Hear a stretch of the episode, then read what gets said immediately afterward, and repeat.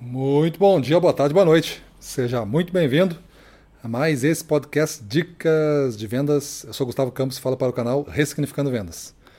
E no episódio de hoje, nós vamos abordar a primeira parte dos vícios e armadilhas do vendedor. Vícios e armadilhas do vendedor.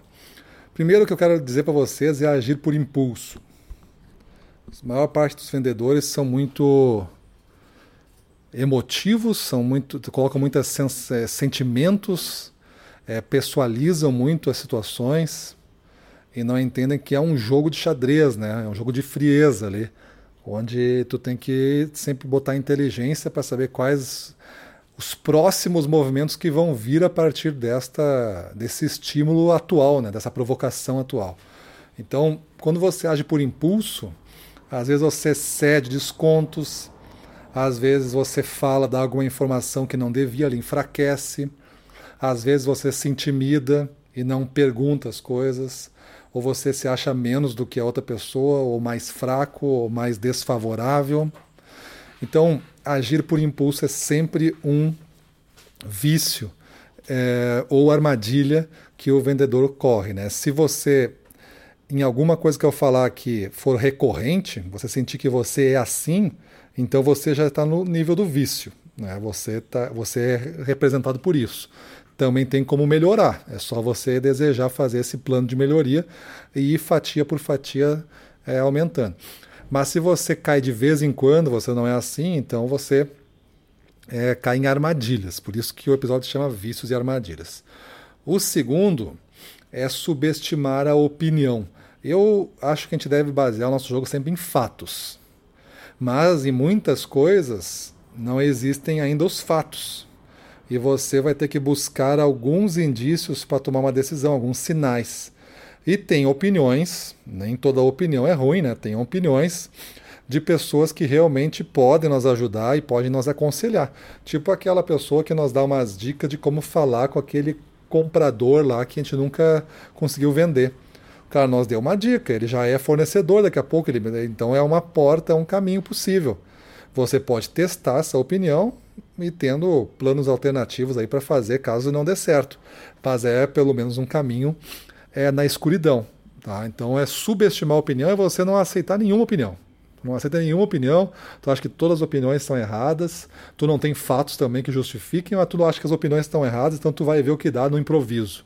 Aí tu está correndo uma sequência aí de vícios e armadilhas que podem ser também fatais para o teu resultado.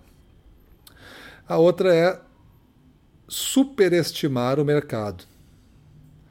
Então você acha que realmente o mercado comanda todo o jogo, não tem o que você pode fazer.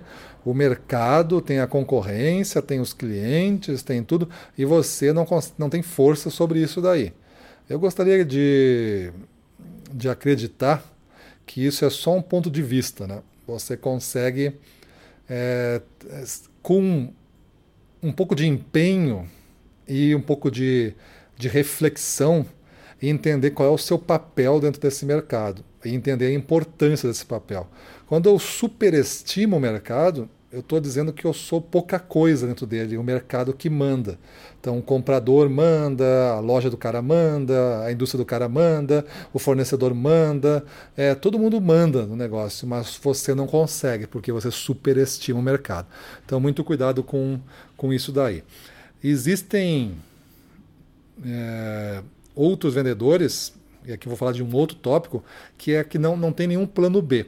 Eu gosto de que você tenha um plano e esse plano você coloca é, suor, sangue e lágrimas em cima para fazer ele ser realizado, tá? Sem alternativas. Mas, veja bem, algumas coisas dão errado. E a gente tem que ter um plano um, de um plano B, uma válvula de escape, né? um plano de fuga. Porque se deu errado, eu tenho que saber como que eu remonto a coisa. Quando eu falo de plano de fuga, não é sair correndo, tá? Isso é uma expressão que se usa. Mas é, é como eu vou é, reagrupar forças e recursos e volto depois a atacar. Mas o plano inicial não deu certo. Eu tenho que abortar o plano porque não deu mais certo. as, as coisas que eu achava que ia acontecer não aconteceu e agora estou em desvantagem. E se eu continuar por aqui, o resultado é certo que vai ser insatisfatório. Então é hora de é, remontar, né? É o plano de fuga. Remonta, recua e retoma com outro, outro tipo de reflexão. Isso são os planos B, os planos alternativos. Então aí, agir por impulso, superestimar a opinião, melhor, subestimar a opinião dos outros, né? Superestimar o mercado e não ter um plano B. Esses são quatro dos vícios aí ou armadilhas que a maior parte dos vendedores cometem. Fique atento, porque isso aí certamente faz com que os seus resultados escapem, tá? Amanhã eu falo das outras das outros vícios e armadilhas que complementam essa dica aí para não ficar muito extenso numa única dica aí. Falou? Então é isso, vamos para a rua, na frente dos clientes, domínio total, vamos para cima deles.